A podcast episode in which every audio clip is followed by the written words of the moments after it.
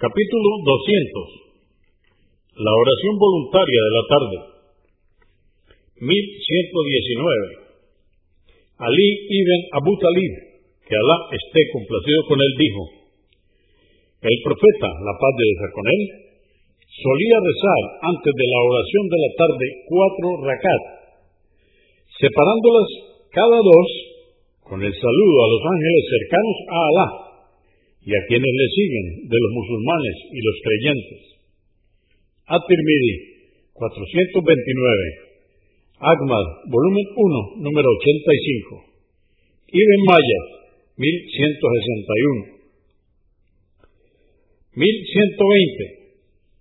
Narró Ibn Umar, que Alá esté complacido con él, que el profeta, la paz de Dios con él, dijo, Alá se compadece de la persona que reza cuatro rakat antes de la oración de la tarde.